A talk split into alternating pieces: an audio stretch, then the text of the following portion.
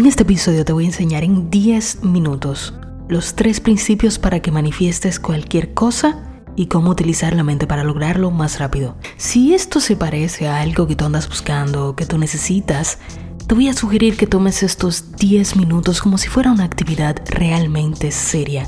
Vete a un lugar donde tengas privacidad, no sé, tu habitación, vete al baño, no sé, donde puedas darle a este momento una plena atención. Si tú deseas salud en tu vida, esta información te va a servir.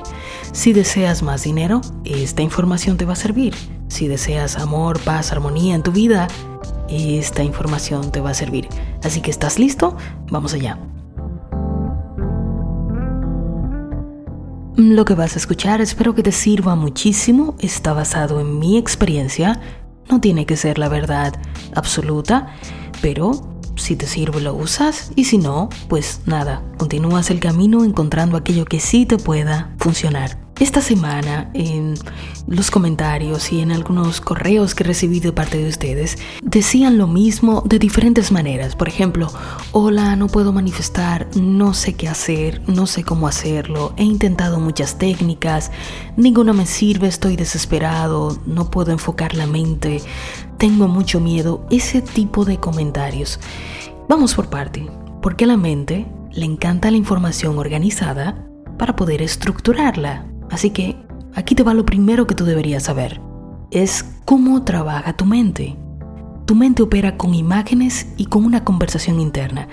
Todo el tiempo estás pensando en imágenes y diciéndote cosas. De esas dos proceden tus emociones. Vamos a suponer que tienes un dolor de estómago. Quizás puedes tener una imagen de, bueno, eso significa que algo me cayó mal, lo que comí no, no me asentó y te dices algo como, eh, no pasa nada. Y de ahí procede una emoción neutra. No piensas que sea nada serio, no te sientes mal, no sientes miedo. Pero también podrías pensar, uff, tengo dolor de estómago, tal vez esto es una enfermedad terminal, en mi familia anda esto uy no, tengo algo, creas una imagen mental y empiezas a tener ese tipo de conversación. Fíjate que de esa imagen que tuviste y de esa conversación mental dentro de ti, ahora empiezas a tener una emoción, empiezas a tener miedo. ¿Y qué sucede? Que el cuerpo comienza a segregar una serie de químicos basados en esa emoción que tú sentiste. Si sentiste miedo, vas a segregar veneno. Y si tú abrazas ese tipo de imágenes y de palabras con frecuencia, o sea, si tú vives diciéndote y creando ese tipo de imágenes, cada vez el cuerpo va a seguir segregando el mismo tipo de veneno. Porque las emociones, y presta atención, lo que tú sientes procede de lo que tú piensas. Por lo tanto, ¿qué termina sucediendo? Te enfermas, entonces ahora tienes una autoprofecía. Has cumplido lo mismo que te decías. Y bueno, terminas diciendo, ay, ya yo sabía que yo me iba a enfermar, no, yo lo sabía. Claro, es que lo hiciste, manifestaste sin darte cuenta, como lo has hecho toda tu vida. Por eso leí a algunos de ustedes que dicen, tengo que aprender a manifestar. No, no, no, no, no. Tú sabes manifestar perfectamente. Lo que tú debes aprender es hacerlo conscientemente y a tu favor, porque has estado manifestando todo en tu vida. Es la propia vida, la vida es una manifestación. Entonces, ¿cómo vas a manifestar en tres simples pasos lo que sea que tú desees? Y bueno, y son tan simples que te caes para atrás. ¿Vas a decirme, en serio, Natalie, era eso? Sí, es solo que no lo has estado haciendo. Número uno, y anótalo, Tienes que saber exactamente qué es lo que quieres. Y esta es la parte más fácil en verdad. Establece ahora mismo qué es eso que tú deseas. ¿Deseas salud? Bien. ¿Deseas dinero? Bien. ¿Deseas libertad, un matrimonio, una relación bonita, hijos, familia? Perfecto. Dentro de ti, en tu mundo mental, ¿quién manda? Tú. Perfecto. Entonces, ¿qué quieres? Anótalo. Listo. Has cumplido el paso número uno. Tienes que darle a la mente el trabajo de enfocarse en algo. La mente es muy dispersa, ya lo he dicho en otros episodios. La mente es como un niño, es como un niño que no tiene costumbre, que no tiene educación. Vas al supermercado, lo llevas, lo quiere todo. Te lo pide todo, hace berrinches. ¿Quién tiene que controlarlo?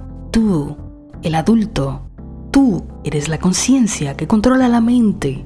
Por ende, la primera cosa es enfocarla en lo que tú deseas. Listo, pasemos al paso número dos. Anótalo.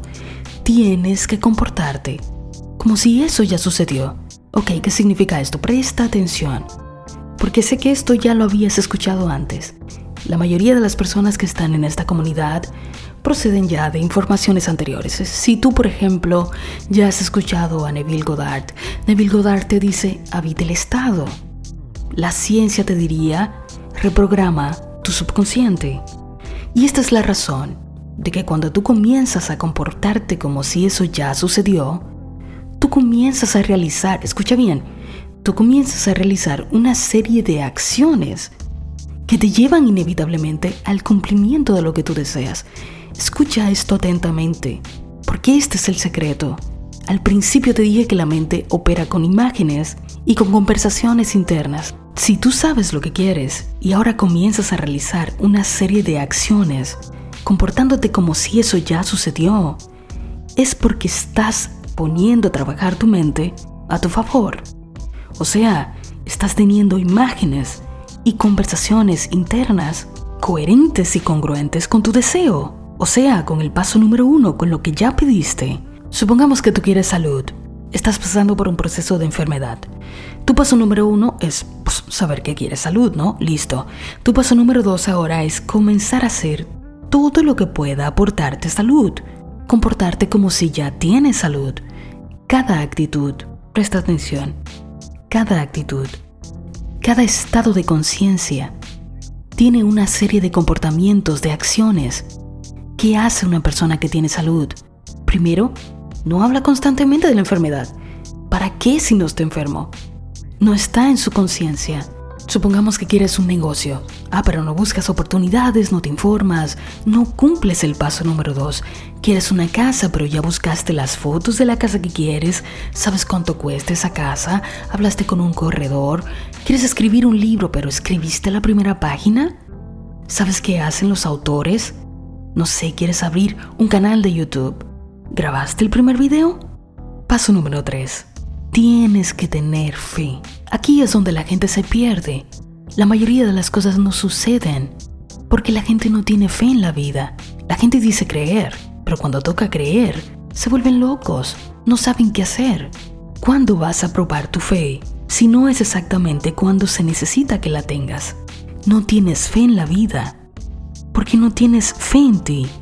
No has entendido que Dios, la vida, el universo, el Padre, el subconsciente, energía vital, inteligencia universal, Padre y Madre, como tú quieras llamarle, solo opera a través de ti. Tú eres la propia fuente a través de la cual Él se expresa. Estás pidiendo que se te dé algo, estás implorando, suplicando, porque tú no sabes quién eres y porque tú desconoces el poder que hay dentro de ti. Si lo supieras, confiarías plenamente en la vida. Sabrías que el universo completo, Dios, ya se encuentra dentro de ti. En este canal compartimos muchas cosas escritos de Connie Méndez porque ella hablaba sobre la importancia de tener fe. Este es el paso que te lleva a manifestar. Tienes que confiar en tu instinto. Tú sabes lo que quieres y en el momento que tú sabes que lo quieres, estás alertando al universo sobre ello porque tienes una imagen mental sobre eso porque tienes una conversación interna. Has activado tu energía, tus emociones, tu instinto. Comienzas a ver oportunidades. Das con gente. Encuentras el remedio, la operación, el doctor, la pareja, el empleo, clientes. Y luego entiendes que la vida te está guiando. Te relajas. Por lo tanto, tú te conectas a realidades dependiendo de lo que imaginas, de lo que te dices, primera tarea es cambiar tus imágenes mentales, tus conversaciones. Di para ti, tengo una destreza sensacional para hacer frente a cualquier cosa. Yo soy capaz. Esas palabras tan poderosas te hacen crear imágenes mentales y conversaciones internas igual de increíbles. Ahora puedes desear lo que quieras, conectarte a esta nueva realidad, comenzar a comportarte como si fuera cierto y creer que la vida te está llevando inevitablemente al cumplimiento de tu deseo. Bueno, listo. Espero que me hayas entendido. Se me acabaron los 10 minutos. Hasta el siguiente episodio.